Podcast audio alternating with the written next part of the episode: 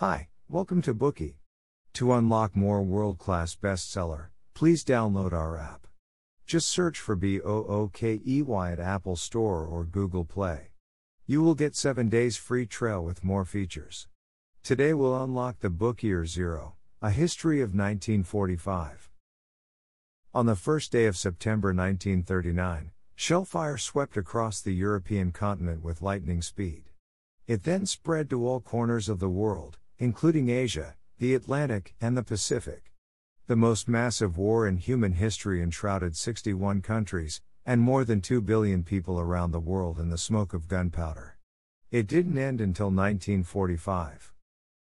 In the eyes of the author Ian Buruma, the year of victory 1945 was year zero for the beginning of the modern world, namely the starting point of the New World. Buruma is a famous writer from the Netherlands. His father is Dutch, and his mother is a German Jew living in Great Britain. Due to his cross cultural family background, Ian, who was born in a time of peace, developed a keen interest in world history. He once studied at Leiden University in the Netherlands, majoring in Chinese literature and history. He then lived in Asia for many years and mastered six languages English, German, Dutch, French, Japanese, and Chinese. This experience gave him a unique perspective in writing that goes beyond the bounds of race and history. His books always focus on the forgotten corners of history. He doesn't write to praise the great men of the past, whom we all know very well. Instead, he boldly pulled back the veil and composed little known historical repertoires one after another. The Year Zero, a history of 1945, which we will uncover today, will lead us through the year 1945, a world of complete devastation after the war. The year 1945, the author argues, wasn't just the year of victory over the fascists. In this year, we saw the lust for liberty that people were wildly celebrating after liberation. Everyone reveled in the intoxicating joy of celebration. Meanwhile, both the victorious and defeated sides suffered from hunger, but the side that was occupied and slaughtered during the war also felt determined to avenge themselves. Additionally, the New World had arrived, and nothing would be the same as before. People's minds were awakened by the baptism of shellfire, and various conflicts collided in year zero. At the intersection of the New and Old World, everything was complicated and volatile. What did the beginning of the modern New World look like in 1945? How can we prevent history from repeating itself? The Year Zero, A History of 1945, the book we will discuss today will clear up these questions. Next, we'll discuss its core contents in three sections. Section 1 After World War II, what were the conditions like around the world? Section 2 Clearing up the post war rubble. Section 3 How to prevent history from repeating itself. Okay, Let's talk about Section 1 first. What did the world look like after the war? When this long lasting war ended in 1945, the events around the world could be described as wild. Due to the fear of being left behind, countries scrambled to begin their celebrations. While the British people were already busy toasting bread and making sandwiches to celebrate the victory, Stalin still hoped to delay victory in Europe Day until May 9. He was filled with an uncontrollable rage, because Eisenhower privately accepted Germany's surrender. The Dutch were already crying and hugging Allied soldiers in the streets, thanking them profusely for liberating them. They also dug up their gardens in order to shower Allied vehicles with flowers. Half a million people took to the streets of New York to celebrate the victory. The curfew was officially lifted, nightclubs were overcrowded, while bars were open all night long. The bustling crowds held the Allied flags high on the Place de la République, near the Arc de Triomphe, and people sang Marseillaise loudly in unison. Englishmen surrounded the gate of Buckingham Palace like a human pyramid, and enormous crowds of people flocked to the Parliament Square. Churchill ignored Stalin's wish to arrange the VE Day on the 9th, and delivered the message on BBC radio to the world on May 8 at 3 p.m. Unwilling to lag behind Churchill, President Truman gave a speech in advance to declare victory. General Charles de Gaulle was afraid of Churchill stealing the limelight from him, and insisted on making his announcement to the French at the same time. Until the early morning of the 9th, the citizens of Moscow flocked to the streets in nightgowns and pajamas, danced and cheered to the night sky Victory, victory. To some extent, the experience of Allied soldiers in the liberated nations in that summer of 1945 was similar to the Beatles' visit two decades later. But the ways of expressing liberation at that time were even more fanatical, and foremost among them was reflected in the love between men and women. In some European countries, such as France, the Netherlands, and Belgium, Due to the lack of supplies during wartime and the occupation by enemy troops, male survivors in these countries were either locked up or forced to do heavy and dirty work. They had long been malnourished, impoverished, and demoralized. The occupation of their country by foreigners had already stripped the men of dignity and authority, at least temporarily. On the contrary, the Allied forces that liberated Europe were well fed and well paid. American soldiers were tall and mighty, while Canadian soldiers looked clean and tidy. Their presence was rejuvenating for European women and reawakened their passionate feelings. The women watched Canadian tanks for the first time. As the soldiers exited their tanks, the women felt all the blood drain from their bodies and lost their breath. In their eyes, these Canadian soldiers were like saints, Christ, and saviors. Women of the liberated countries felt their passion ignited by these handsome and alluring Allied soldiers. They flocked to fraternize with them.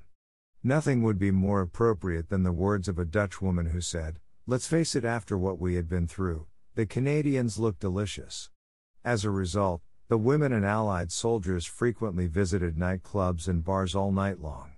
In these countries, women gained not only satisfaction, but also tangible benefits from fraternizing with the Allied soldiers, who gave generously and treated the local people kindly. The most realistic description of this aspect of history with strong sexual connotation was given by the French woman writer Benoîte Groult. She lost her husband during the war and lived independently. Therefore, Groult was seen by Frenchmen as terribly hominized or manlike. But in the eyes of Americans, Groult was very charming. Groult and her sister even wrote a novel called Journal in Four Hands, which specifically recounted how the two sisters conquered the American soldiers. They called such a pastime American hunting exploits. In Groult's writing, the physical descriptions of the Allied soldiers were meticulous. She recounted her conquests and the way some men bragged about picking up babes. In her novel, the nightclubs she frequented were described as slave markets. But the slaves were the conquering heroes. During this period, men and women sought out each other for warmth, passion, and even marriage, and the fertility rate surged.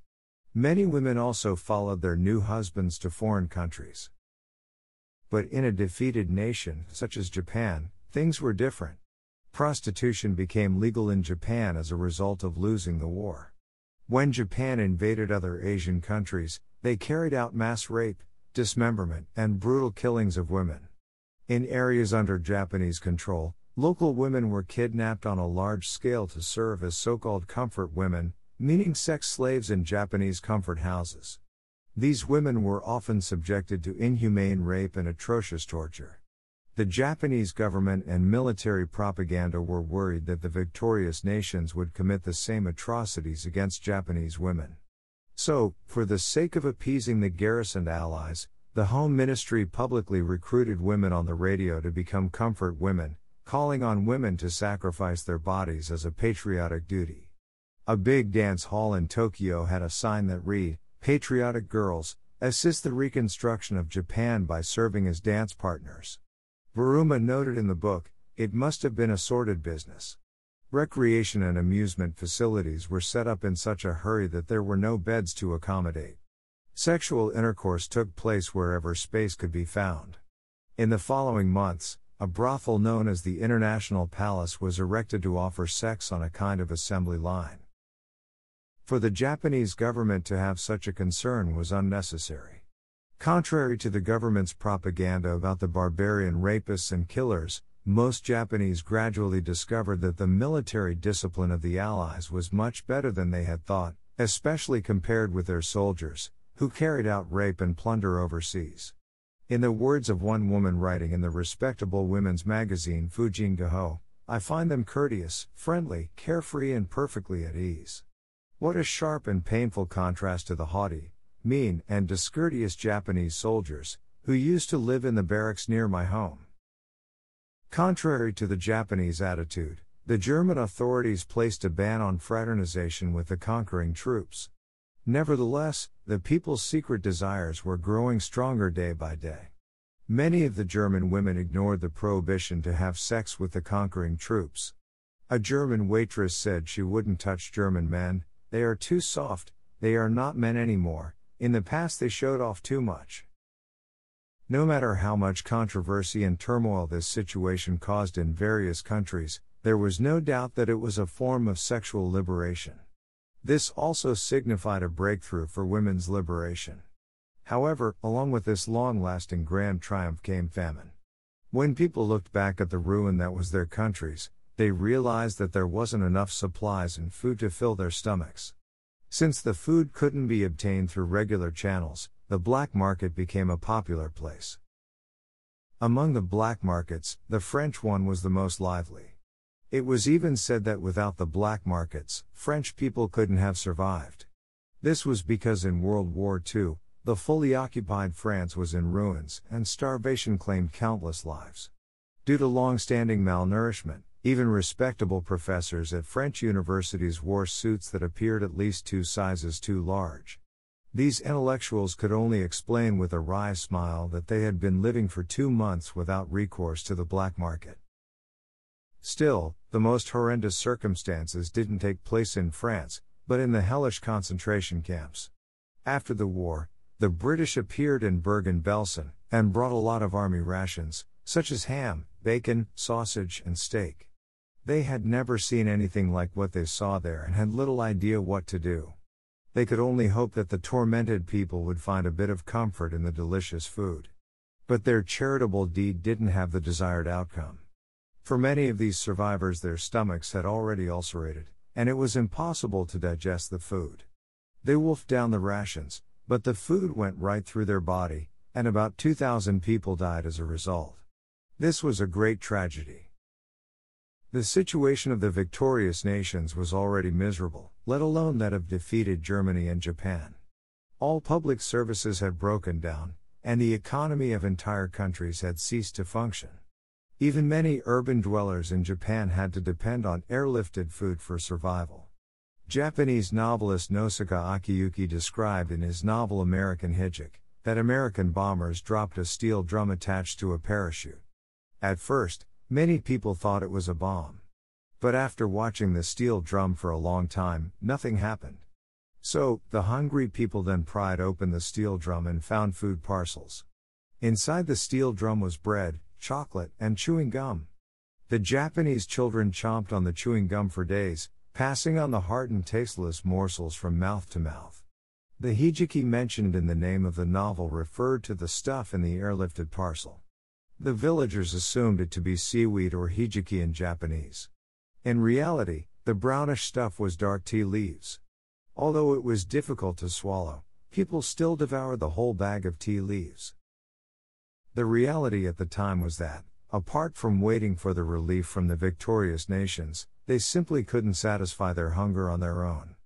Ironically, these relief supplies, which the victorious nations pinched and saved, were eventually seized by senior military officers and their civilian cronies. Later, the goods found their way onto the black markets. Many former war criminals became insanely rich after the war. In contrast, ordinary people were forced to pay high prices for items that were meant for them in the first place. At the same time, the brewing sentiment of revenge after the war also began to slowly erupted. Some survivors from the concentration camps imprisoned ordinary German civilians and tortured these innocent Germans using an eye for an eye, a tooth for a tooth principle. Some victims had even helped the survivors. Furthermore, having been ordered to care for the wounded, some German nurses entered the ward, and shrieking patients abruptly tried to stab the nurses with knives and forks, or with any instrument at their disposal. In some cities that had been taken over by the Allies, the liberated survivors seemingly heeded the Allies' advice to behave legally in their treatment towards the Nazis. But when the Allies turned around and left, the Nazi lackeys would be dragged out of their beds and beaten in a fit of rage. After this, many people would simply die on the ice cold concrete floor. For the Soviets, revenge sentiments had spread to ordinary German women. They believed that raping women in public was the best means of vengeance to insult the Germans. The anonymous female author of A Woman in Berlin recorded her harrowing experience with a paper and pen. The Soviet soldiers repeatedly raped the female writer as others awaited their turn. The female author could feel the anger of these soldiers. They threw her onto the bed, and forced open her jaw to spit into her mouth. This thirst for revenge was because the Soviet soldiers had been called Untermenschen by the Nazis during the war, and had suffered considerable humiliation. In the words of a senior Soviet officer, in the first flush of victory, our fellows no doubt derived a certain satisfaction from making it hot for those Herrenvolk women. They sought pleasure from looting, while regaining their masculinity by humiliating the women of their enemies. In one instance, Czechs packed more than 10,000 German civilians into the Strahov football stadium, where the civilians were gunned down for amusement, until the green lawn was dyed red with blood. This hatred stemming from past events had not lessened over time, but was increasingly imprinted on the minds of these victims. The revenge at that time wasn't just the vengeance of the oppressed on the oppressors, but was also inflicted by the suffering people on more vulnerable groups and an expression of human evil. When the Jews who had suffered the most severe persecution during the war were released from concentration camps, they were also maniacally oppressed by people in Poland and other countries. They assumed that the Jews were extremely rich. Even if the Jews had been imprisoned in concentration camps, the Poles still believed that the Jews had hidden their wealth. Many innocent Jews were plundered and murdered, and the rise of the new Polish bourgeoisie originated from this. At a mass grave where more than 800,000 Jews had been killed, thousands of local peasants dug in search of skulls, from which they might still be able to extract some gold teeth overlooked by the Nazis. The aforementioned events happened around the world in the year of 1945.